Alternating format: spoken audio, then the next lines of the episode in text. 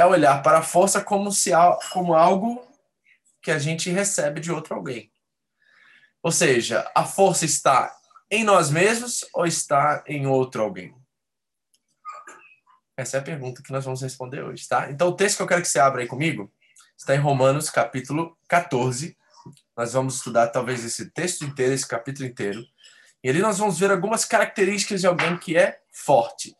Agora, já vou anunciar que todas as características que nós vamos chegar, provavelmente, alguém que, aos olhos humanos e diante da nossa sociedade, diante do conceito de força que aprendemos no mundo, na vida, com os pais, com os amigos, ele é completamente oposto ao conceito de força bíblica. E aí talvez nós vamos aí descobrir um grande tesouro a qual nós podemos encontrar a verdadeira força que nos dará condições para sermos indesistíveis, resilientes, inabaláveis, seguros, né? Todos esses adjetivos maravilhosos que vocês encontraram aí. Eu fico com uma pergunta já para a gente olhar para o texto. Quando, e vamos ver quem sabe, quem vai responder agora, tá? É quiz, vamos no quiz. Quando que Jesus é, demonstrou sua maior, seu maior ato de força? Quem pode responder? Pegadinha do malandro. Quando que Jesus demonstrou ou revelou a sua maior demonstração de força? Quem sabe? O Elvis falou no deserto, a Ingrid na cruz. O Jean falou no deserto também. Deserto. Eu sei lá, eu acho, acho que foi na cruz, ele... é doido? Eu acho que eu saía correndo lá da cruz. Acho que foi quando ele pediu socorro, né? Tipo, me afasta de mim esse cara, se for possível. Ah. Acho que foi naquele momento que ele demonstrou uma força. Hum. Adriana, quer falar alguma coisa aí? É quem? É o no Getsemane. No Getsemane. Ele chorou? Getsemane. É, bom. Tem vários, tem vários, vários locais que eu creio que Jesus mostrou que ele foi forte. Getsemane. Tudo isso em, em, é, são respostas boas, né? Mas aos olhos humanos, estava diante deles um Messias fracassado, fraco. Lembra quando os romanos, soldados, disseram: Se tu és mesmo o Cristo, o Filho de Deus, revela sua força. Certo? E ele se calou diante daquela proposta ali. Mas ele era o Todo-Poderoso ali. Ele era Deus. Ele era verdadeiramente Deus e verdadeiramente homem naquele momento. Então, no maior momento, e é lógico que eu estou afirmando aqui que é no, na cruz, é no Calvário, naquele único exclusivo momento ali, porque milhares de pessoas foram crucificadas, mas a crucificação de Cristo foi diferente, porque ali o próprio Deus estava, através da sua fraqueza, revelando a sua maior força. Aos olhos dos homens, aos olhos dos religiosos, o Messias era o poderoso que viria para né, reivindicar Israel, colocá-lo de novo no protagonismo da história. Israel era para ser o povo escolhido de Deus, e eles esperavam esse Messias guerreiro, né, Senhor dos senhores, né, Rei dos reis, que viesse para acabar com o império opressor romano. E de repente esse Deus onipotente nasce numa manjedoura, nasce num curral, nasce de um casal de pessoas comuns. Era feio de estatura, era alguém completamente contrário ao que se esperava de um vencedor, de um Messias. Aos olhos humanos, Jesus não era nada. Mas é nesse nada e nessa fraqueza que toda a força do universo estava se convergendo ali naquela pessoa. Ele era o Senhor de todas as coisas. Então, já como teaser aí, eu deixo para vocês que nós vamos olhar o mundo de cabeça para baixo. E isso choca-nos, porque eu acredito numa no evangelho que nós estamos digerindo hoje, nos alimentando hoje. Graças a Deus vocês têm né, tido a palavra de Deus aqui, mas na televisão, no YouTube, eu estou sempre né, presente, vendo o que está acontecendo, na televisão principalmente nós vemos um evangelho que tenta forçar as coisas, que tenta, né, que não é evangelho, é um falso evangelho, né, que está tentando de alguma forma trabalhar a fé pelas obras, trabalhar a fé pela força, pelo conhecimento, pela razão, pelo intelecto, por tantas outras áreas que representam áreas de força, quando na verdade a mensagem do evangelho ela tem o seu poder na sua fraqueza. Por isso que Paulo disse que quando eu sou forte, perdão, quando eu sou fraco é que eu sou forte e que o poder de Deus se manifesta na, na fraqueza dele. Então reparem que nós já temos aí o que é um paradoxo que a gente chama, né? É uma coisa que aparece ser uma, mas é outra. Então, vamos ler esse texto? Acompanha a leitura comigo aí. Eu vou primeiro para os meus estudos aqui, depois eu vou para a Bíblia, tá? Vamos ver o que esse texto nos ensina aqui, ó. Os fracos e os fortes. Romanos 14, versículo 1 em diante. Vocês podem me interromper a hora que quiserem, tá? E pode escrever no chat também se quiser mandar uma pergunta ou um comentário. O texto diz assim: diz assim a palavra de Deus. Aceitem o que é fraco na fé. Vamos parar aqui nessa vírgula que nos ensina a pausar. E sobre fazer essa pergunta aqui, quem é esse fraco? Bom, primeiro ele disse que o fraco é na fé. Então nós não estamos falando de força física. Nós estamos falando de outro tipo de força, uma, forma, uma, uma fraqueza que está na fé. Ou seja, estamos falando aqui de convicções. Uma pessoa que ela é fraca nas suas convicções, né? Pode ser uma pessoa nova na fé, pode ser uma pessoa que não se interessou ainda de conhecer a Deus e de, né, se apropriar de certas verdades a qual Deus se revela nas escrituras de quem ele é. Ela simplesmente recebeu a fé dela de tabela, né? ela acredita na, naquilo que os pais acreditam. Isso pode ser verdade para muitos de vocês que estão aqui conosco hoje. Você está na igreja por causa dos seus pais, você diz ter fé, mas a fé que você professa ter, a fé que você né, ouviu falar, não é uma fé que você experimentou, não é uma fé que você vive. Esse é o caso de Jó, por exemplo. Né? Jó ouviu falar de Deus, e diz o texto, e é interessante na experiência de Jó, é que ele fazia sacrifícios é, a Deus por medo, porque ele tinha medo de alguma coisa acontecer com seus filhos. Então ele vai sacrificar a Deus não porque ele conhecia Deus e era grato por Deus ter lhe dado todas as coisas que ele tinha. Quando o adversário, o Satã, vai diante de Deus, ele vai diante de Deus com a proposta de assim: ah, mas o Senhor abençoa já, o Senhor faz tudo o que ele quer, por isso que ele te é, adora, por isso que ele é fiel ao Senhor. Então, olha a proposta sinistra do diabo, né? Cheque o ele está dizendo assim para Deus: cheque o coração dele para ver se o coração dele está em ti ou está nas coisas que você oferece a ele. Essa é a proposta do diabo. E Deus aceitou a proposta, porque Deus conhecia o coração de Jó. Mas o Jó, naquele estágio inicial ali, da, do enredo todo do livro, é um Jó ainda fraco na fé.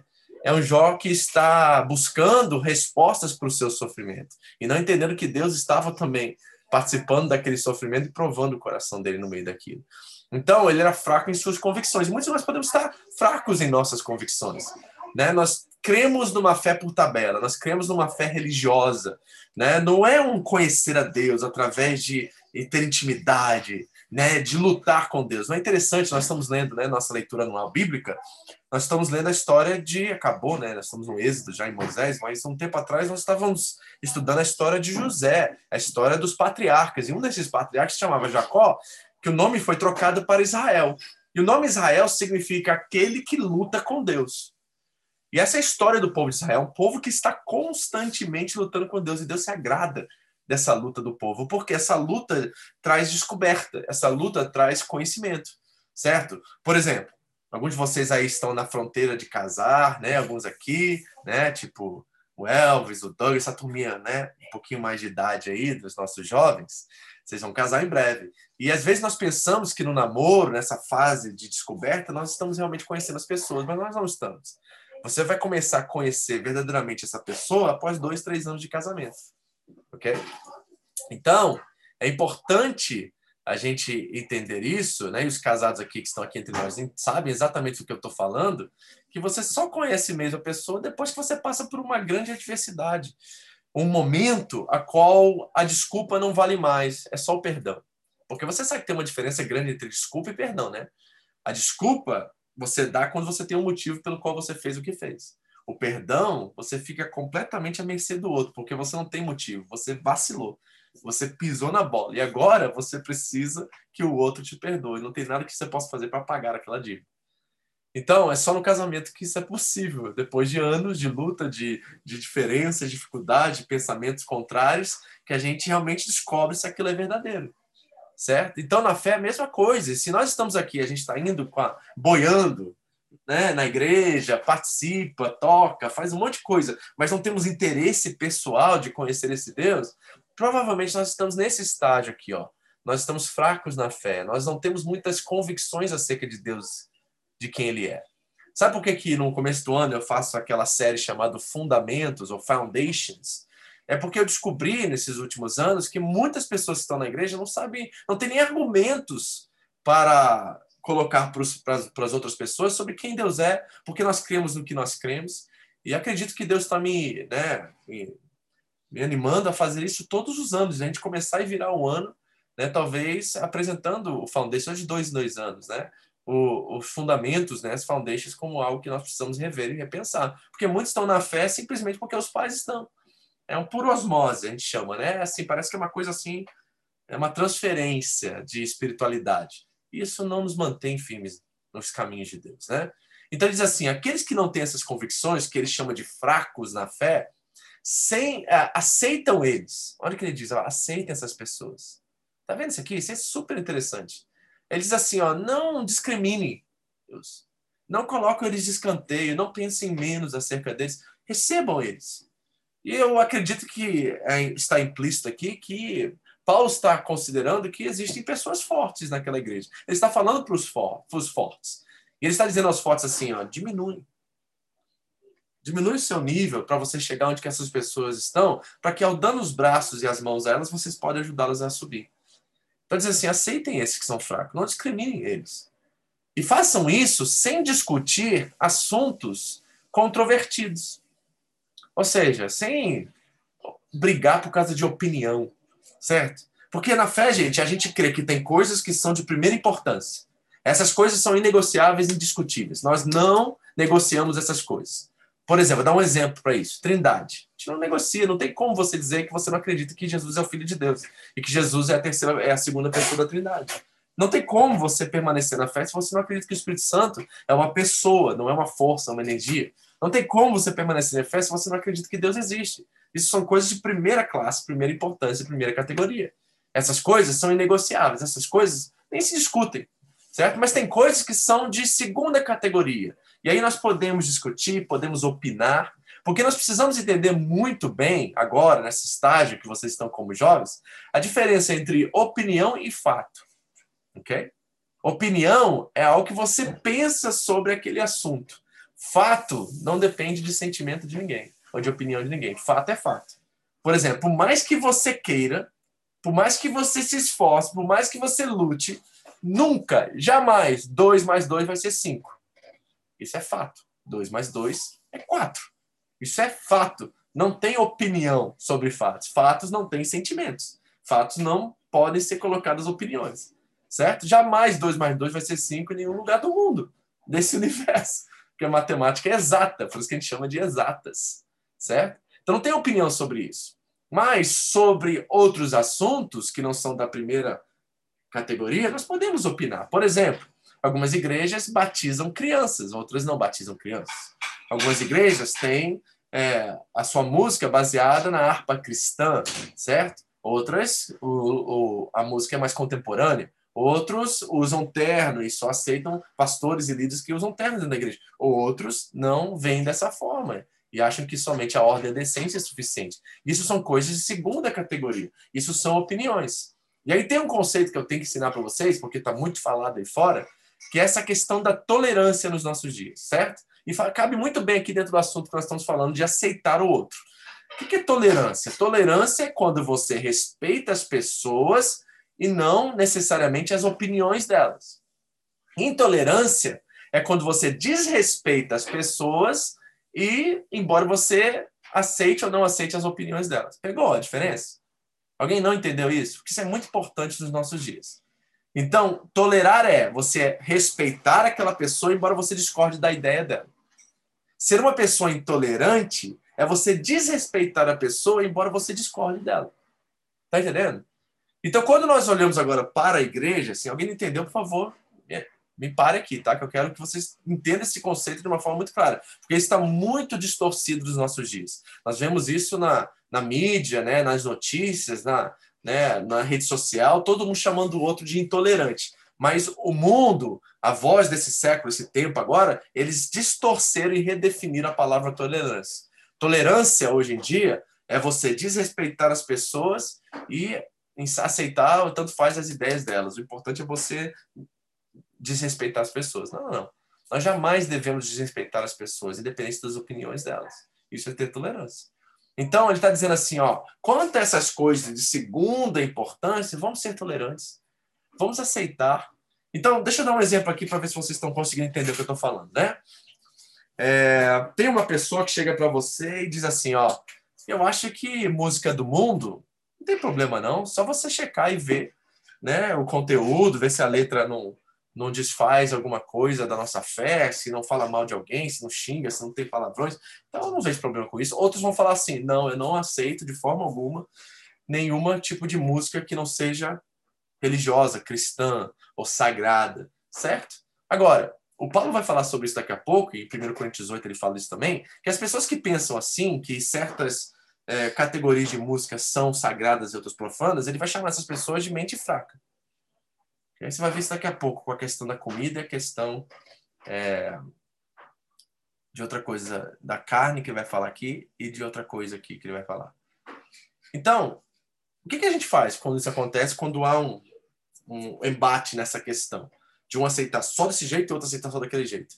Faltou tolerância, respeito de aceitar que a pessoa pensa daquela forma, tudo bem. E eu penso de uma forma diferente quanto essas coisas de segunda categoria. Então nós conseguimos viver juntos, embora nós discordamos numa coisa. Então o que, que eu faço? Se eu sou mais forte, quando eu estou com aquela pessoa no carro, indo para algum lugar, e eu vou colocar uma música, por respeito a ela e por ser tolerante a ela, eu não vou colocar uma música que seja secular, que eu acredito que não existe essa classificação, mas tudo bem, por causa da consciência dela. Eu vou respeitar ela e vou respeitar aquele momento que nós estamos juntos e vou tolerá-la e vou ouvir aquilo que agrada a ela e agrada a mim também, porque essas coisas me agradam também. Então eu estou sendo tolerante, não estou criando confusão, estou aceitando aquele que é fraco na fé. Tá aqui um exemplo, você já vai ver outro daqui a pouco. Tá todo mundo comigo aqui? Deixa eu parar aqui para ver se está todo mundo comigo. Alguém está perdido? Alguém? Dá um joinha aí. Isso, faz que nem a Laís, ó. Dá um joinha. Tá todo mundo junto aqui. Gente, o que eu tô falando é muito importante para vocês entenderem e aprenderem a lidarem com relacionamentos, principalmente dentro da igreja. Fala, Doug, você quer falar? Não, não, não. Eu não? falei que eu tô de boa, tô entendendo. Ah, tá bom. Perfeito. É que eu não sei mandar, eu não sei mandar mensagem. Ah, tá. Ok. Então tá, tá todo mundo comigo, né? Todo mundo tá junto aí até agora. Tá ótimo, ok. Vamos voltar aqui. Então, o Paulo está dizendo aqui para mim, para você, ele está dizendo só aos romanos, né? Mas está dizendo para a gente também de tabela, que é o seguinte: aceitem este que pensa assim. E não discutem assuntos que são dessa categoria aqui. Entendeu? Então a gente tem que amadurecer. Eles estão falando de maturidade. Esse é o tema dessas semanas que a pastora trouxe para vocês, não é?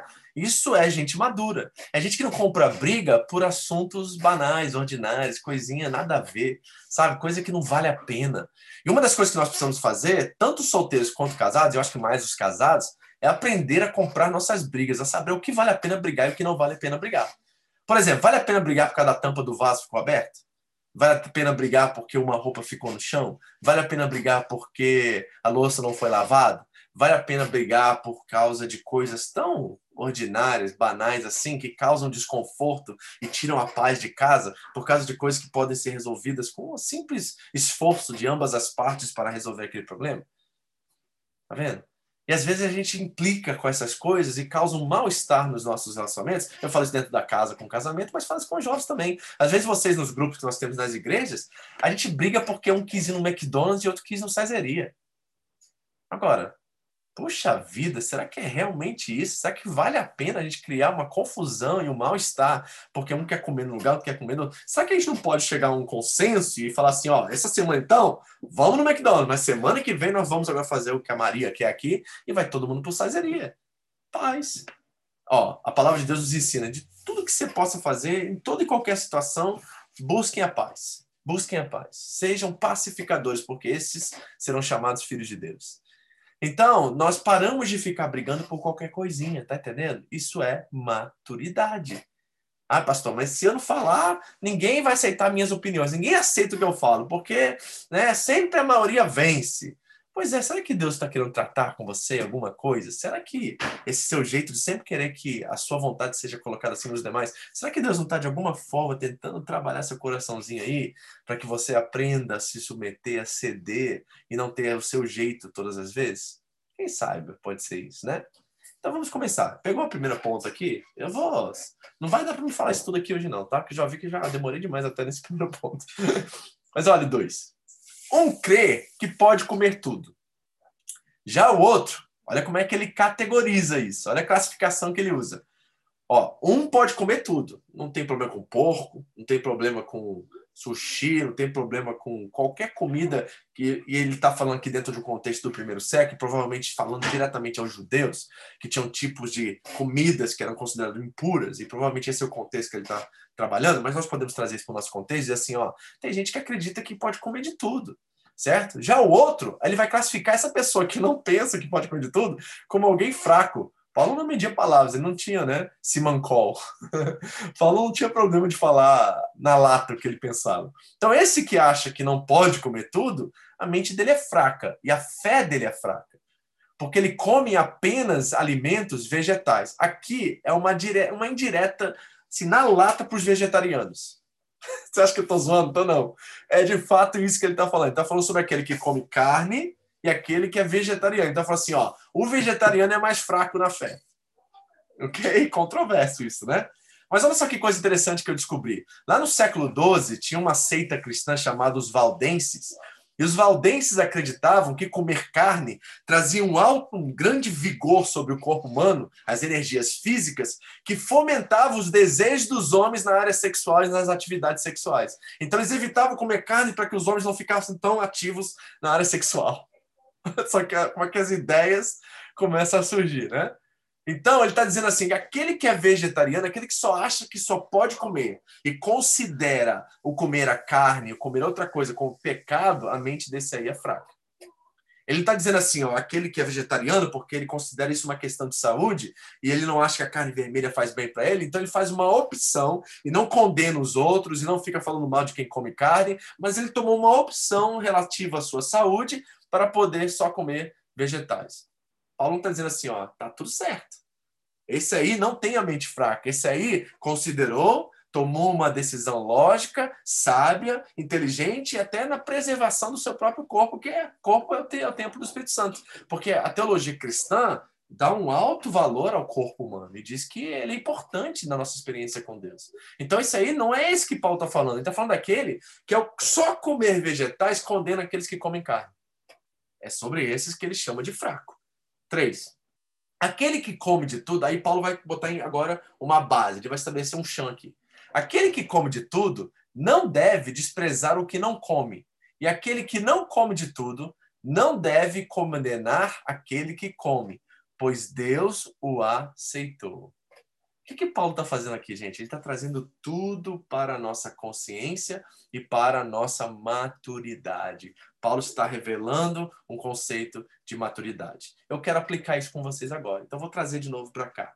Quem pode fazer uma aplicação para mim aqui, um exemplo disso que nós acabamos de falar aqui? Ó. Vou, vou trazer de volta aqui essa frase. Ele diz assim: ó, aquele que come de tudo não deve desprezar o que não come. E aquele que não come de tudo não deve condenar aquele que come, pois Deus o aceitou. Quem pode me ajudar aí com um exemplo em outra área, em outra coisa, para exemplificar esse princípio aqui? Pode falar. Jean, Jean, você ia falar? Ah, eu acho que ia dar um exemplo, mas que não era o que o senhor estava pedindo. É porque eu tinha um casal de.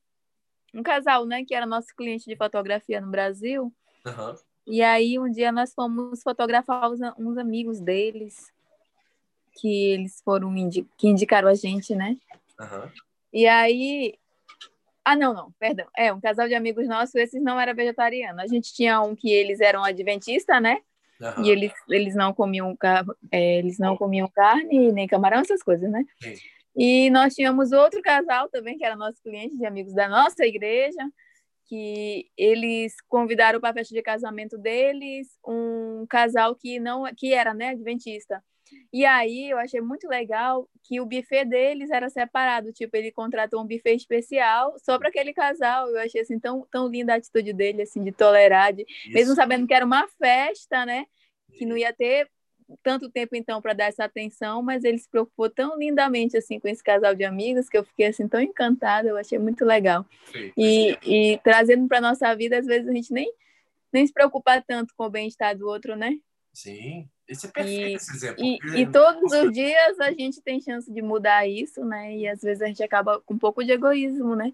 Às vezes alguém fala assim, ah, eu não gosto disso. É um exemplo, tipo assim, às vezes a, uma menina que tava conversando com a gente, ah, eu odeio terra nos meus pés. Eu falei, mas que besteira, menina. E tipo assim, poxa, é dela, ela não gosta, né? Aí às vezes a gente se toca e fala, mas meu Deus, é dela, tipo assim. Uhum. Então, assim, tudo, tudo da- que o outro está falando é muito importante para ele, né? Talvez não seja para mim. E a gente precisa aprender isso, entender Isso. as limitações de cada um. E, e eu vejo assim que todos os dias a gente precisa realmente ser um pouco melhor, né? Em relação a um todo, principalmente Isso é nessa tolerância. Isso é Tolerante, a né? exata de tolerância, entendeu? E, e isso, isso é sensível, né, com, com as limitações do outro, né? Tem, tipo, ah, a terra no pé, tipo, não traz uma sensação boa. Já para mim é muito legal, mas eu tenho que respeitar para ela que, que não é, né? É, por exemplo, vamos dar outros exemplos aqui, por exemplo. Né? Alguém tiver mais um exemplo, ele pode falar. Mas, por exemplo, tem gente que gosta de dormir cedo. E a gente fica pegando o pé e achando que a pessoa ela é, sei lá, velha, né? Fica zoando. Porque a pessoa não gosta de ficar na noite, não gosta de ficar até tarde. Ela chega, ela tem um horário que é 10 e meia, ela vai dormir, não importa se alguém está na casa dela, se ela está na rua, ela volta para casa porque ela tem isso como uma coisa que faz parte, um hábito que ela tem na vida dela. E a gente tem que considerar isso, aceitar isso, ser tolerante com a pessoa quanto a isso, certo? Isso vai para roupa, isso vai para tantas outras coisas que vocês jovens enfrentam no dia a dia, que às vezes a gente quer estabelecer o nosso padrão sobre as outras pessoas. E aí que está o grande erro, certo? O seu padrão é o seu padrão. A forma que você enxerga a vida é a sua forma de enxergar a vida. Eu estou falando das coisas de segunda categoria. É opinião. Eu estou falando na, na esfera da opinião. Você está entendendo o que eu estou falando? Então, a gente precisa aprender a respeitar uns aos outros com isso. E não ficar comprando briga, e não trazendo controvérsias, que nem Paulo disse no versículo 1 lá, e aprendendo a lidar com as diferenças, né, uns dos outros, nessas questões que não deveriam nos afetar e não deveriam afetar os nossos relacionamentos. A maturidade surge no momento em que eu consigo respeitar e tolerar o outro por quem ele é. Eu posso discordar da opinião dele. Eu não tenho que respeitar a opinião dele, eu tenho que respeitar ele. Essa é a grande diferença que nós precisamos pegar. Gabi, você quer falar alguma coisa? Não? Ok. Alguém mais? Queria dar um outro exemplo aí pra gente? Então vamos continuar. Aí ele diz assim, ó. Olha só o 4 que interessante. Quem é você para julgar o servo alheio? É para o seu senhor que ele está em pé ou cai, e ficará em pé, pois o Senhor é capaz de sustentar. Ou seja, Paulo está dizendo aqui, ó, se Deus aceitou ele, quem é você para botar o teu dedo nessa situação, julgar ele e achar que tem que ser as coisas do seu jeito? Quem é você? Você é o padrão da verdade? Você é aquele que sabe todas as coisas? Você é o Deus Todo-Poderoso? Por que que Paulo está implicitamente anunciando aqui que quando nós fazemos isso, nós assumimos o papel de juiz? Esse papel só cabe a uma pessoa, ou só cabe àquele que é perfeito certo? Só aquele que tem a perfeição como caráter e característica é aquele que é capaz de julgar todas as situações e chegar a uma conclusão exata, porque nós não temos conhecimento do universo e todas as coisas. Nós não sabemos o histórico de vida dessa pessoa. Nós não estamos nos sapatos dela no dia a dia. E muitos de nós não temos empatia dessa forma. Então deixa eu trazer um exemplo mais presente, mais mais a ver com a nossa situação como igreja e como irmãos. Às vezes, teus irmãos chegam na igreja mal-humorados, né? Tá com TPM as meninas, tá, tá com problema em casa com os pais, e eles estão vindo para a igreja pela misericórdia de Deus. Eles não não nem afim de vir, mas só para sair de casa. Ele nem estava pensando em cá de Deus, não. Ele só queria sair de casa daquele ambiente infernal que eles estavam vivendo e, e foi pintar na igreja de mau humor, e chega de mau humor. E aí, o que, que a gente faz a maioria das vezes? A gente não é empático, a gente não é tolerante. A gente vê que a pessoa não está bem, o que, que a gente faz? A gente bota ela de escanteio. A gente, em vez de abraçar, absorver aquele momento e dizer assim: ó, você pode estar tá triste, você pode estar tá com essa cara amarrada, você pode estar tá desse jeito, mas eu tô aqui, eu sou teu irmão, eu te amo, e mesmo você me xingar, mesmo você falar mal de mim, mesmo que você não aceitar, eu tô com você e não abro mão de você. Isso é evangelho, isso é família, isso é corpo de Cristo. Então, Paulo está dizendo assim: quem é você? Porque um dia você pode estar exatamente nessa mesma situação e você vai precisar de alguém que seja assim com você. Você vai precisar de alguém que te abrace e não tente encontrar respostas para os seus problemas. Alguém que simplesmente está ali porque te ama e te abraça. E quando passa pelos lutos, os sofrimentos e as dores, a única resposta que essa pessoa tem não é racionalizar o problema, é simplesmente estar presente. A presença, às vezes, Senhor, é, pessoal, é a melhor resposta que nós podemos dar a uma pessoa que está sofrendo um momento difícil. Tá entendendo? Então Paulo está dizendo assim, ó, ei, se ele está de pé, é no Senhor que ele está de pé. E se ele cai, é no Senhor que ele cai. Mas Deus é tão bom, porque se ele é filho, Deus não deixará que ele caia, porque ele será sustentado pelo Senhor. Então, olha só que princípio lindo que Paulo está nos ensinando aqui. Nós somos fundamentais nas nossas relações uns com os outros, porque nós ajudamos aos outros. Certo? Isso é fundamental. E isso é maturidade. Tudo que nós estamos considerando aqui é maturidade. Aí ele vai dar outro exemplo. Olha o que ele diz no versículo 5. Há quem considere um dia mais sagrado que outro. De novo, dentro do contexto do primeiro século, provavelmente ele está citando os judeus que guardavam o sábado. E mesmo depois de converterem ao caminho, né, a fé cristã, que não era fé cristã, era o caminho naquele momento, eles conseguiram, continuaram com essa prática, esse hábito religioso que eles tinham, e continuaram a guardar o sábado, porque ainda não havia uma revelação clara, eles não tinham ainda recebido do Senhor, porque eram fracos na fé, e as suas convicções ainda não estavam muito bem estabelecidas, eles não haviam recebido do Senhor ainda o entendimento que guardar o sábado agora, diante da revelação da ressurreição, do que Cristo ressuscitou no primeiro dia da semana, que era domingo, eles não haviam entendido agora que esse dia foi transferido para o Senhor. Ou seja, não é segunda, terça, quarta, quinta, sexta, sábado, domingo, um dia do Senhor. Todo dia é dia do Senhor. E o Senhor escolheu, né? Basicamente, o domingo, os irmãos nos deram como exemplo, a igreja primitiva nos mostrou uma coisa de que eles se reuniam nos domingos, no primeiro dia da semana. E por exemplo deles que nos deixaram, nós também nos reunimos no domingo. Agora, olha só que coisa interessante. A igreja de Gifford, que está aqui, alguns dos nossos queridos irmãos, se reúnem no sábado. A gente não é adventista por causa disso, e nem a gente guarda o sábado por causa disso. Porque nós entendemos que, diante da nossa dinâmica, da logística que a gente tem hoje aqui, o sábado é o único dia que nós teríamos para que nós pudéssemos congregar ali em Gifford. E aquele dia se torna o dia do Senhor. Mas Paulo está falando para esses. Então, eles estão, de certa forma, tentando adaptar a religião à realidade. E não estão conseguindo fazer isso. E as tensões estão começando a acontecer. Então, tem um grupo que se levanta e diz assim: o sábado do Senhor está lá nos Dez Mandamentos, nós temos que cumprir. Mas é interessante que no Novo Testamento, todos os outros nove mandamentos dos dez estão muito bem representados nos textos bíblicos do Novo Testamento. Mas o quarto mandamento, que é guardar o sábado, não está. Por quê? Porque diante da revelação de que Cristo é o nosso descanso, ele agora foi transferido para o dia do Senhor, que era o primeiro dia da semana, domingo. Ou qualquer dia da semana que nós consagramos ao Senhor. Então as lutas começaram. E aí Paulo diz assim, ó, tem uns que são fracos, eles consideram um dia mais sagrado que o outro, mas aqueles que são fortes, eles consideram iguais todos os dias. Você viu aqui? Todos os dias. Eu vi que alguém levantou uma mãozinha aí. Foi sem querer? Foi o João, né? João, Pedro. Lucas, estão aí? Levantou a mão ou foi sem querer? Foi sem querer, né? Bom, se quiser falar. Sem querer, mano. Hã? Não vi. Sem querer. Sem querer. Ah, tá bom, então tá. Então vamos lá. Então, olha só. Há quem considere um dia mais sagrado que o outro. Ele vai chamar esses de fracos. E há quem considere iguais todos os dias. Agora, essa é frase especial aqui, ó cada um deve estar plenamente convicto em sua própria mente. Ok, vamos considerar essas palavras aqui. Primeiro, deixa eu jogar para vocês. O que, que, quer dizer isso aqui, gente? Quem pode me ajudar? Cada um deve estar plenamente convicto em sua própria mente. Eu quero frisar isso aqui, sublinhar isso aqui, porque tem um conceito hoje em dia aí fora, que eu acho que vocês já ouviram, essa, essa ideia assim, ó, cada um tem a sua verdade. Já viu isso? Quem já ouviu isso? Esta é a minha verdade e esta é a sua verdade. Isso é um conceito pós-moderno, de que a verdade é relativa, quando na verdade, por definição, a verdade ela é objetiva. Ela é absoluta. Ou seja, deixa eu dar um exemplo.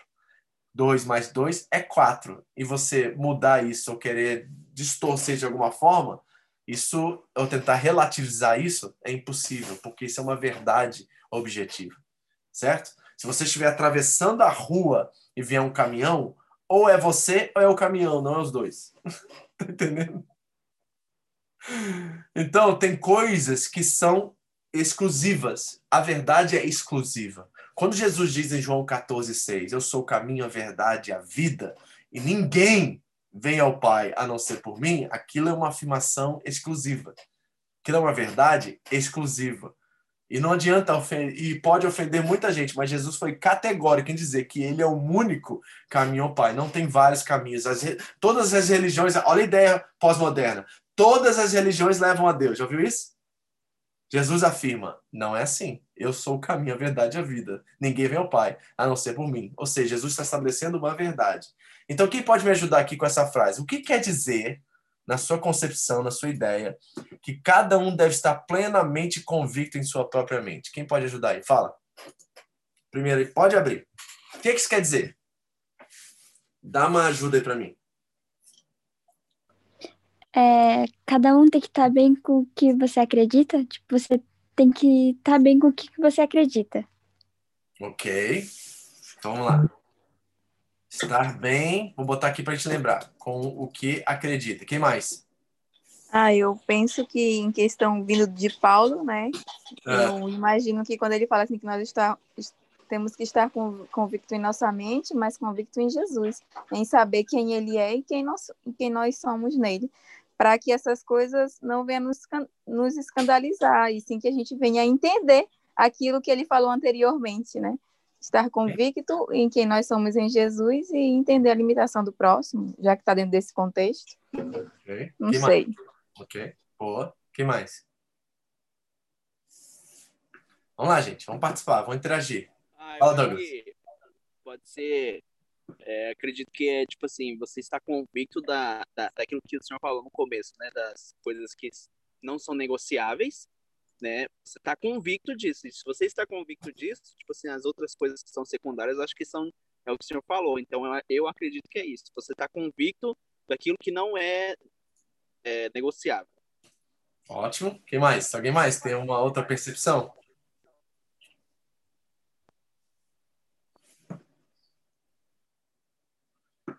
Alguém? Pode falar. Quem, quem abriu o mic aí? Alguém? É isso que eu queria dizer. Meu Deus, que você falou que a Jéssica queria dizer. O que mais? Pastor, eu também. Eu, eu acho isso daí que ele falou sobre princípios não inegociáveis, né? Eu acredito uh -huh. que é isso. Ok. O que mais? Alguém tem uma outra versão, outra percepção sobre isso?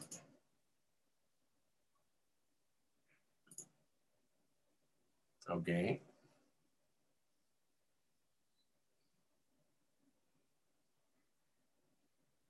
Não? Ok, então vamos lá, vamos voltar aqui. Deixa eu voltar aqui no texto, para a gente pensar agora o que, que isso quer dizer. Então, gostei, tá? Vocês falaram, tá tudo aí. O que vocês falaram tá aí, a resposta tá aí mesmo. Né? Nós começamos dentro do contexto a dizer que existem assuntos que são de segunda categoria e assuntos que são de primeira categoria. Então, quando ele diz que cada um deve estar plenamente convicto em sua própria mente, ele está falando dentro desse contexto que está aqui já anterior, né? Ele não está falando de tudo que envolve a fé. Ele está falando dentro dessas verdades que ele já começou a argumentar aqui certo? Então, o que, que ele está falando? Que um crê que pode comer tudo e o outro crê que só pode comer alimentos vegetais.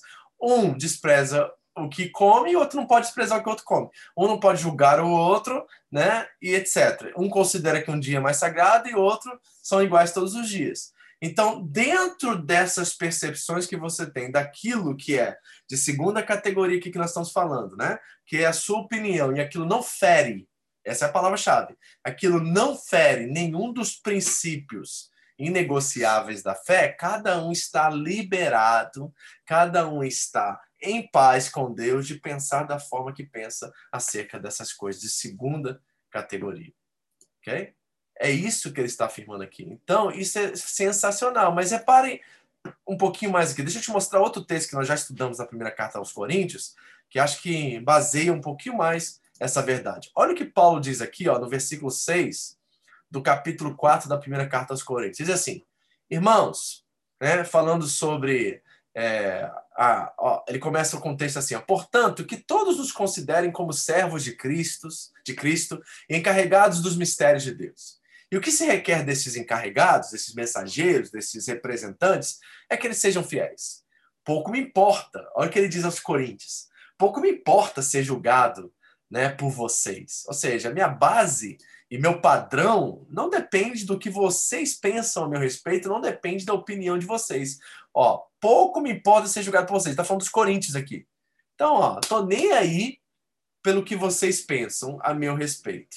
Ou o que qualquer tribunal humano pensa a meu respeito. Ele vai usar tribunal humano aqui, certo? Então pode ser a liderança da igreja, pode ser um grupo de pessoas que fizeram parte disso para tentar, né, combater algumas coisas que Paulo estava dizendo. Ele falou assim: não me importa de ser julgado por vocês. Aí ele diz uma coisa que é extraordinária: diz assim, nem eu mesmo me julgo, nem eu julgo a mim mesmo. Ou seja, Paulo sabia que seu coração era enganoso, ele sabia que ele era um pecador também, como os demais. Então ele também, né, vou.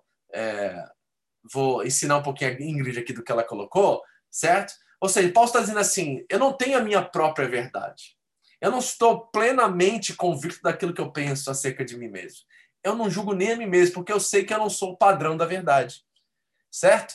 Aí ele diz assim, ó, e sabe de uma coisa? A minha mente nem me condena nisso, embora nada na minha consciência me acuse, nem por isso eu justifico a mim mesmo, porque eu sei que eu posso estar errado. Porque só opinião, só Deus é a verdade. Só Deus é a referência absoluta, objetiva da verdade. Aí ele diz: O Senhor é quem me julga. Aí no versículo 6 diz assim: ó, Irmãos, eu apliquei essas coisas a minha Apolo, por amor a vocês, para que aprendam de nós o que significa. Ele diz aqui: ó, Não ultrapassem o que está escrito. Essa é a chave não ultrapassem o que está escrito. Ou seja, Paulo está nos ensinando que tem coisas que são inegociáveis, tem coisas que não se discutem, tem coisas que jamais podemos negociar. Mas tem outras coisas que são da categoria da opinião, são da categoria de gosto, de preferência, e nós podemos discordar. Nós temos aqui concordar em discordar. Aí ele continua, olha aqui o 6. Aquele que considera um dia como especial, para o Senhor assim o faz Aquele que come carne, come para o Senhor, pois dá graças a Deus. E aquele que se abstém, para o Senhor se abstém e dá graças a Deus, pois nenhum de nós vive apenas para si, e nenhum de nós morre apenas para si. Se vivemos, vivemos para o Senhor. Se morremos, morremos para o Senhor. Assim quer vivamos, quer morramos, pertencemos ao Senhor.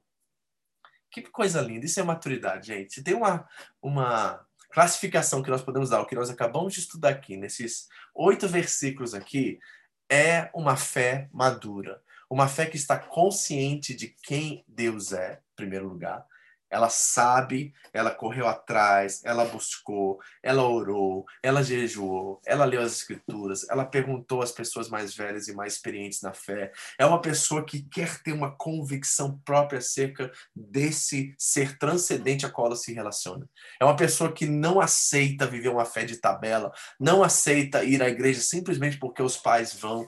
Não, elas querem saber que aquilo ali para elas se tornou uma convicção, uma verdade inabalável, algo a qual elas podem sustentar completamente as suas vidas sobre isso. Não vive de tabela, vive na convicção de quem Deus é. E segundo, isso transborda também na convicção de quem nós somos. A partir do momento que eu vejo quem Deus é, eu começo a enxergar quem eu sou. Eu vi, eu vi uma, uma coisa bem interessante hoje, que eu achei lindo e maravilhoso. É um, não sei se é um, um livro, uma poesia, uma narrativa de Oscar Wilde, que foi um. Não é uma pessoa que você tem que ler, não, tá? Que é uma pessoa muito ruim nesse aspecto. Mas ele fez uma ilustração que eu achei tão fantástica. Ele conta a história de Narciso. Quem conhece Narciso na mitologia grega? Narciso era um homem que ficou apaixonado por si mesmo. E aí ele ia para a beira do rio para ver a sua própria imagem. Ele usava aquelas armaduras daquela época pesadas. E ele ficou tão encantado consigo mesmo, se apaixonou tanto por si mesmo, que ele caiu e morreu afogado. Isso é Narciso, tá?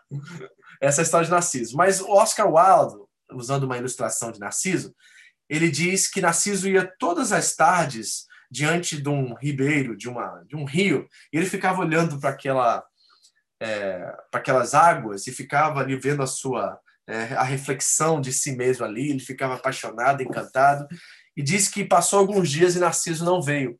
E as flores e o rio começaram a conversar entre si. Uma ilustração, né? Aí o rio perguntou assim para as flores: Onde está aquele rapaz que vem aqui contemplar a sua face sobre as minhas águas? E as flores disseram: Mas por que, que você está preocupado com ele? Você não sabe que todas as vezes que ele vem aqui, diante desse rio, ele está só preocupado em ver a si mesmo? Por que você pensa que ele é, gosta de você? Aí ó, o rio dizia assim: Eu amo Narciso, eu amo esse rapaz. Assim, mas você é muito idiota, disse as flores. Você acha que ao ver e olhar para as águas ele está pensando em você, olhando para você? Na verdade, ele só está preocupado com a reflexão dos olhos dele. Ele não te ama. E o rio voltou para as flores e disse assim: É, mas eu o amo. Falei assim, mas como assim? Eu falei assim, porque todas as vezes que Narciso abaixava para ver a reflexão de si mesmo, eu via a minha reflexão nos olhos dele. Ou seja, tanto rio quanto Narciso eram narcisistas. Tanto Rio quanto, quanto o Narciso eram narcisistas, amavam a si mesmo.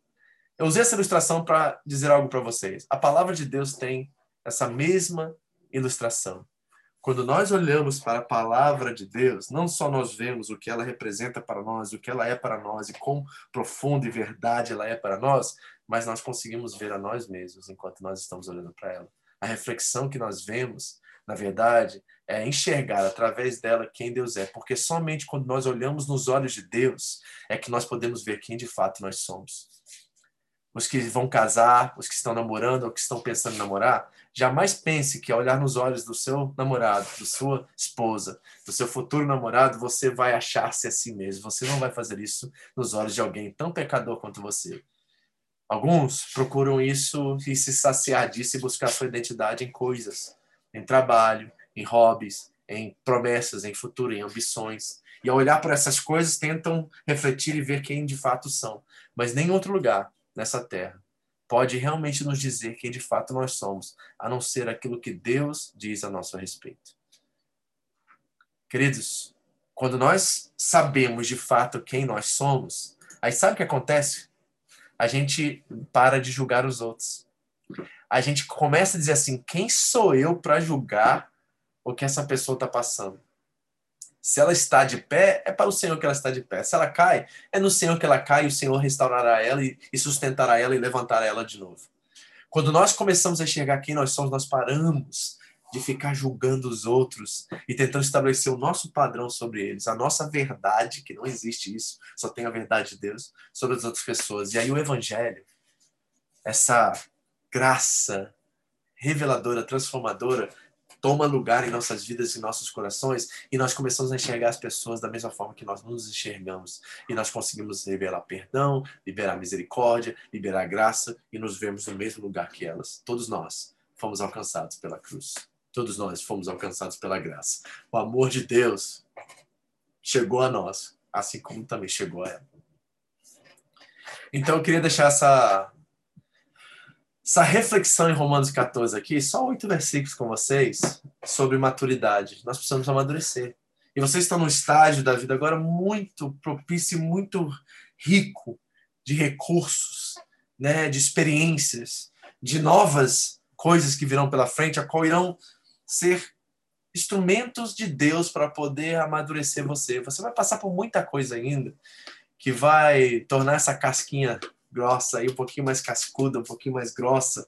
Algumas coisas que você vai enfrentar e vão ser prova, provas de Deus na sua vida, a qual vão ajudar você a reagir de uma forma diferente, a não tentar se auto-justificar, se auto-proteger, se auto-defender. Né, e como eu anunciei aqui no início, o reino de Deus é um reino de paz, É um reino de alegria, é um reino de justiça e alegria no Espírito Santo. É um reino da, de cabeça para baixo.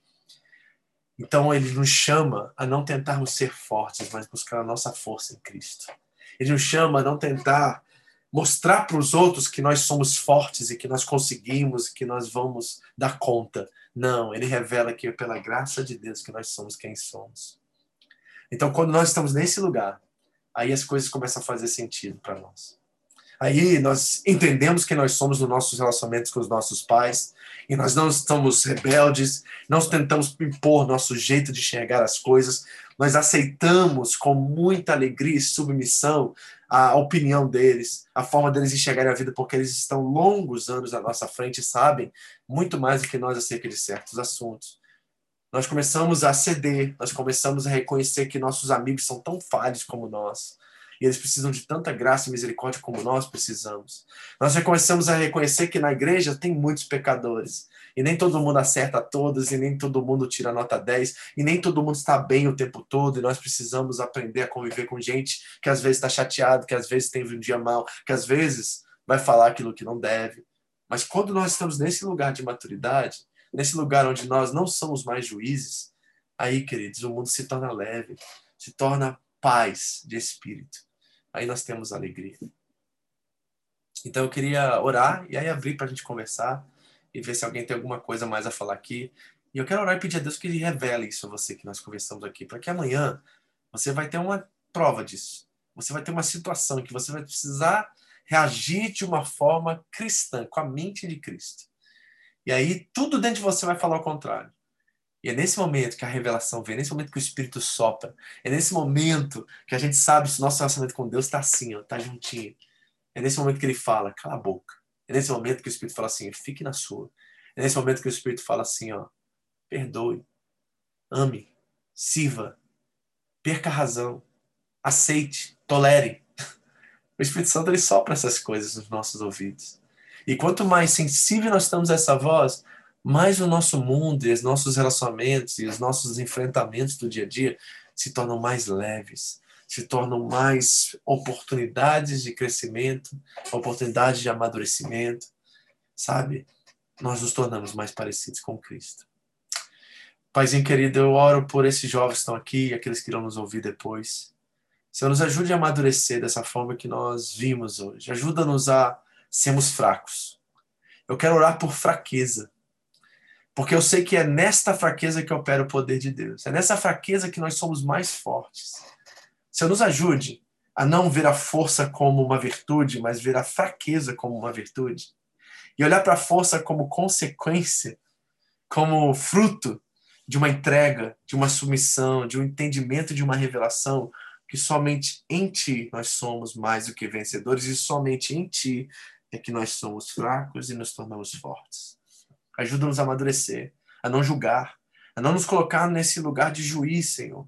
E a não achar que as pessoas, por serem mais fracas em sua consciência e porque aceitarem certos padrões diferentes do nosso, que elas não devem ser aceitas, devem ser desprezadas, não devem ser ah, incluídas, que nós possamos ser tolerantes, Deus, de verdade.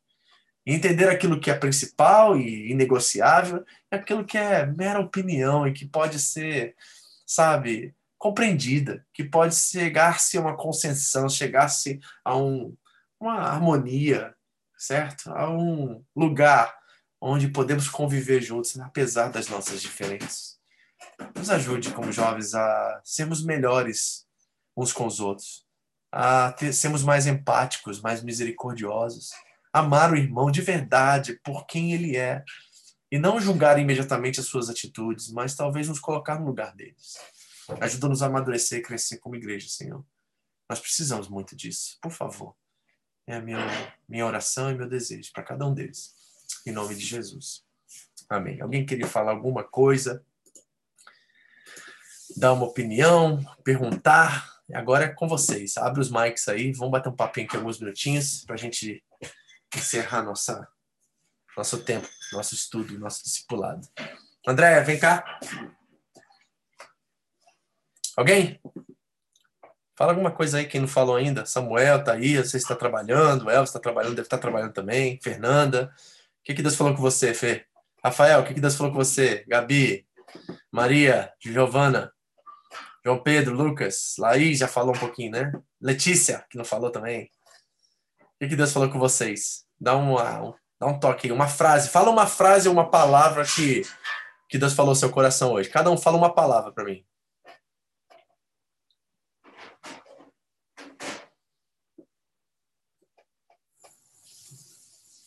Vai. Gabi, uma palavra ou uma frase? Uh, não julgar o próximo, por mais que ele tenha opiniões diferentes da sua. Amém. Isso inclui seus pais também, tá? Opa. Amém. É... Próximo, Douglas, fala uma palavra, uma frase que Deus falou com você hoje. A maturidade, né?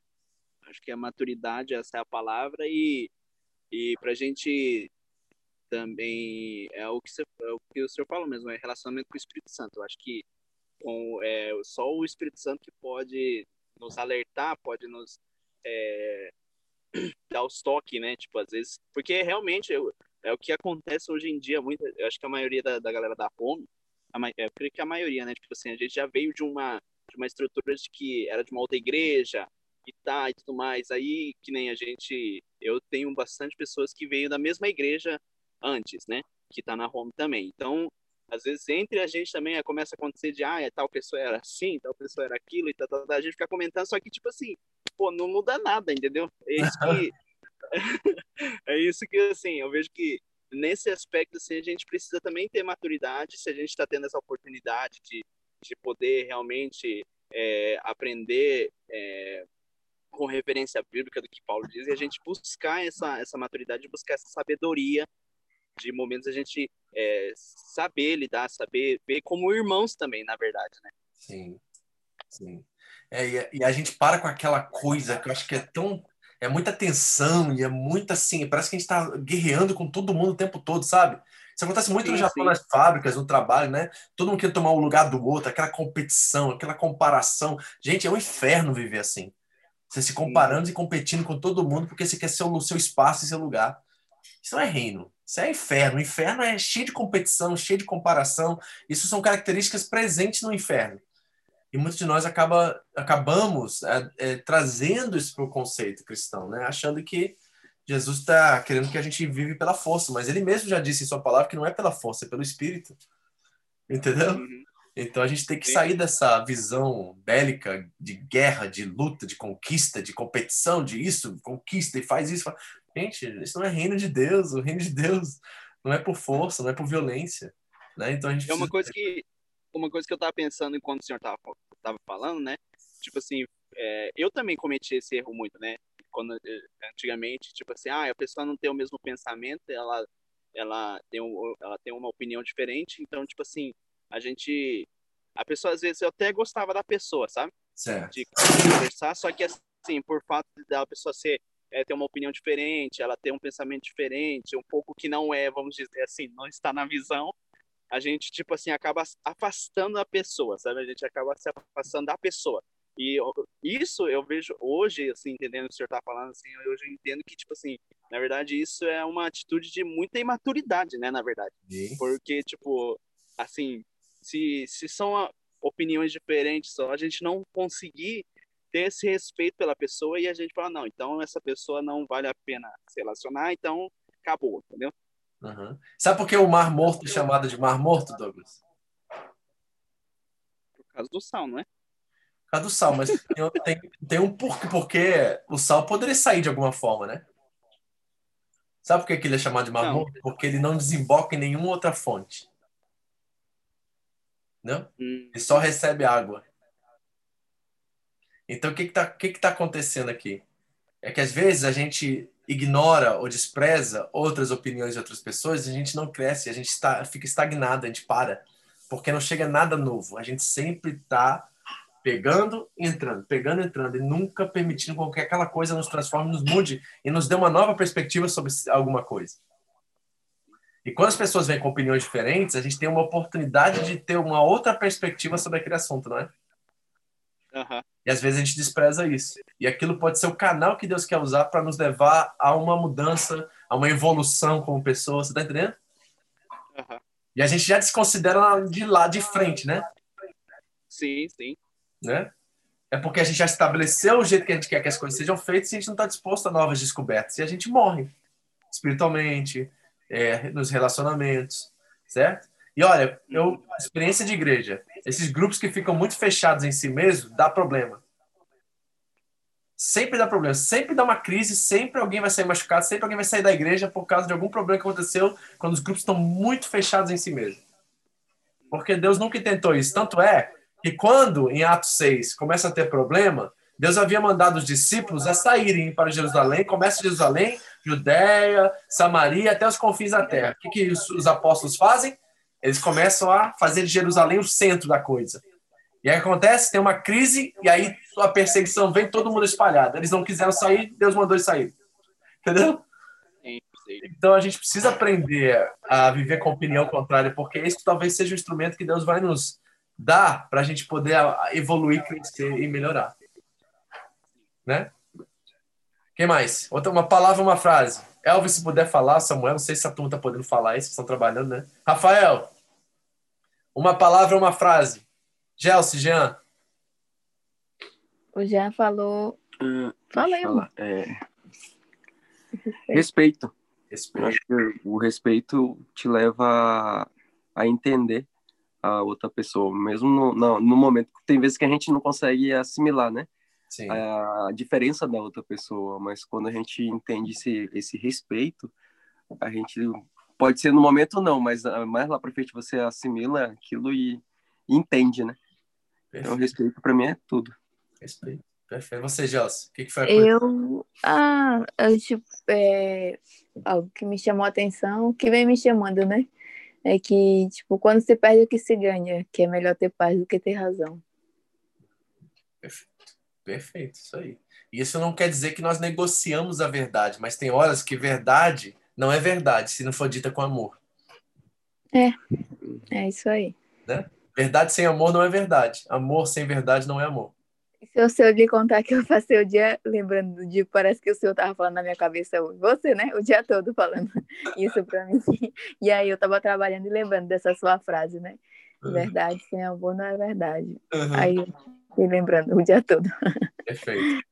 Thaís, uma frase, uma frase ou uma palavra que você pegou de Ah, pastor, para mim foi bem assim é bom ouvir tudo isso pelos dois lados, porque eu sofro muito, às vezes, pelo que as pessoas falam, e isso também, às vezes, me acarreta, assim, de, de levar em consideração ou de não levar, sabe? Então, fico, às vezes, meio confusa daquilo que eu levo ou não levo em consideração. Então, às vezes, é igual você falou, é aceitar a opinião do outro, né? Sabendo que algumas coisas não são negociáveis, né? Mas entender que o outro tem outra visão né? E também a questão minha, né? Porque às vezes eu quero é, não impor a minha opinião, mas eu quero expor a minha opinião e às vezes as pessoas não querem nem ouvir o que você está querendo falar, né? E aí assim, eu, eu sei que às vezes o certo é a gente se calar, né? Hum. Então isso serviu para mim também, né?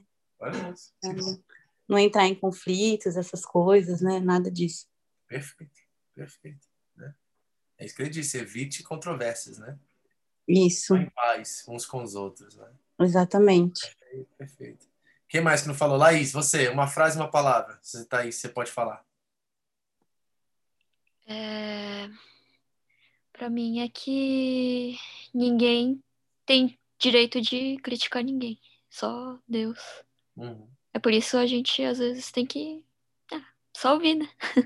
É. ouvir e respeitar.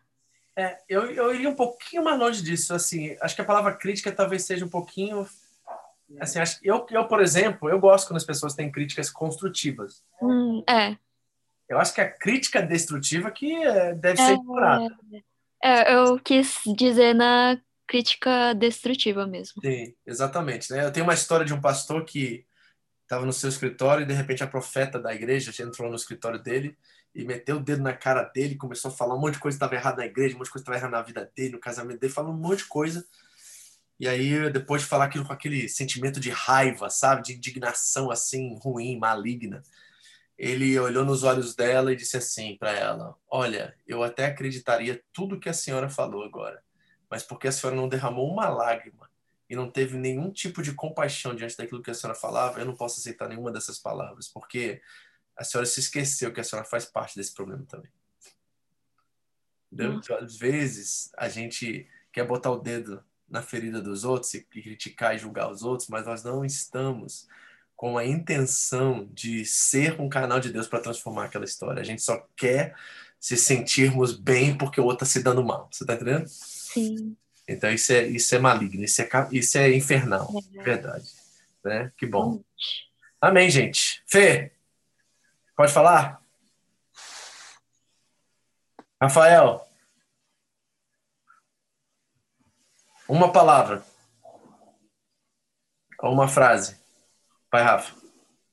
Então, o que você falou no início do, de ser forte é na Bíblia é tipo é ser fraco, então acho que isso, isso marcou bem. Tipo assim, às vezes ser fraco é, é mais é mais importante ser, às vezes ser fraco do que ser forte, né? Uhum. Essa questão, nessa questão que você falou, de tudo, né? Uhum. É isso que marcou. Amém, cara. E tem gente que é muita fraca, mas é forte de espírito. Tá entendendo o que eu tô falando aqui? Eu tô falando de força no sentido, não de convicção e da sua identidade, quem você é em Cristo. Não, isso aí a gente tem que ter convicção e certeza e segurança nisso. Eu tô falando de demonstrar isso, ou seja, é, revelar isso através da nossa força. Não, não é assim que funciona, é através do Espírito. É Deus que convence do pecado, da justiça e do juízo, não somos nós. Tem muitos casamentos que estão desgastados, estão realmente ruins, porque um está tentando impor sobre o outro com a sua força, a sua opinião e a sua maneira de ser, quando na verdade deveriam descansar no Espírito pela força do Espírito, né? Pela oração, pela intercessão, pelo serviço, pela renúncia, pela entrega, isso são instrumentos do Espírito. Quando essas coisas começam agora a ser um instrumento pelo qual, a instrumentalização pelo qual essa pessoa irá agora é, estabelecer esses instrumentos aí, as coisas começam a tomar uma outra proporção e mudam completamente. Amém, turminha? Eu acho que é a turminha que eu chamei que não pode falar, porque deve estar com criança no colo, amamentando, no trabalho, em algum lugar, tá? Mas obrigado por vocês estarem aqui ouvindo da mesma forma. Letícia, você não falou, o que foi uma coisa? Fala aí uma palavra ou uma coisa que chamou sua atenção. Aperta o botão. Isso. É...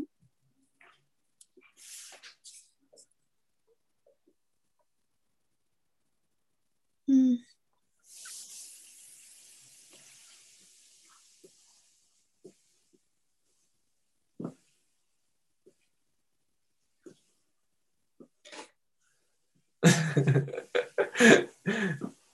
Coloquei no, na mira do negócio, né? E aí, uma coisinha assim que você acha que você tem que melhorar, uma coisa que você tem que já falar assim, hum, eu tenho que ser melhor nisso, ou então eu tenho que colocar isso em prática, ou então, né? Tem uma coisa? É falar mais. Ah. Boa, né? Falar mais, se expor mais, né? Porque às vezes você, pessoas que nem você que são tímidas assim, Lê, acabam virando um vulcão, né? Porque você guarda, guarda, guarda, guarda tudo. Aí um dia esse negócio vai explodir, esse vulcão vai entrar em erupção. E aí ninguém vai te aguentar, porque você vai começar a soltar tudo aquilo que você está segurando há muitos anos. Então é bom mesmo, né? Você falar para você se expressar e as pessoas saberem o que você pensa, né? E também poderem, através daquilo que você tem a oferecer, e você tem coisas a oferecer, também crescerem, né? Porque senão você vira um mar morto, você vai só ouvindo, ouvindo, ouvindo, ouvindo, mas você não fala. Então as pessoas também não crescem com isso, né? Então acho que é bom, né? Essa percepção sua mesmo. Muito bem. Amém, turminha? Alguém falou aqui, vamos ver. Fê, cuidado com o próximo, para que eu vou fazer algo que vai escandalizar ou fazer meu irmão pecar. Temos que parar para pensar. O problema é dele não pensa igual a mim. É isso mesmo, Fê. Né? Então, essa tolerância também considera o outro e se eu não estou sendo uma pedra de tropeço para ele. Paulo vai dizer, se vocês quiserem continuar o texto, continue que ele vai falar exatamente isso. Não vai ser uma pedra de tropeço para o seu irmão. Então tem coisas que não é sobre mim, é sobre o, meu irmão, é sobre o outro. É, a fé cristã ela é outrocêntrica, ela não é, eu, é, é egocêntrica, eucêntrica, ela é outrocêntrica. Então, muitas coisas que eu faço, eu não faço, não é porque eu não posso fazer e minha consciência não deixa eu fazer. Tem coisas que eu posso fazer, mas eu não faço por causa do outro. Entendeu? Certo? Por exemplo, a pastora doida para abrir o canal do YouTube dela com as zoeiras dela e as brincadeiras que ela gosta de fazer. Eu não deixo ela fazer isso. E já falei com ela que ela, não, ela vai orar e vai buscar e ver se Deus dá permissão para ela fazer isso. Por quê? Porque isso pode escandalizar alguém. Certo? Então a gente tá aí, ela tá com essa aventura dela querer abrir canal de YouTube já tem anos. E eu tô segurando ela, né? Porque eu sei, porque isso pode ser mal visto e pode ser uma pedra de tropeço para alguma pessoa. Não é que ela vai fazer nada de errado, nem pecado, nada disso. Né? Mas tem gente que não, não sabe? Não, não, não entende certas coisas. Mas é isso, turminha. Bom, Deus abençoe vocês. Bom estar aqui. Deixa eu orar abençoar você. E aí, semana que vem nós estamos de volta, né? Com esse mesmo tema, é um tema que está sendo muito bom, muito importante para vocês. E eu quero abençoar e orar, desejar uma boa noite para vocês, tá? Pai querido, obrigado. Se abençoe cada um que está aqui presente, que a tua mão esteja sobre eles. Dê descanso, renova as forças deles. Os que estão trabalhando, os que estão ocupados agora, que são os guardas também, onde que eles estiverem. E nós te louvamos, te agradecemos por tudo que o Senhor tem feito, Deus. Amadureça-nos. Ajuda-nos a entender tudo que se foi ministrado e aplicar agora. Em nome de Jesus. Amém.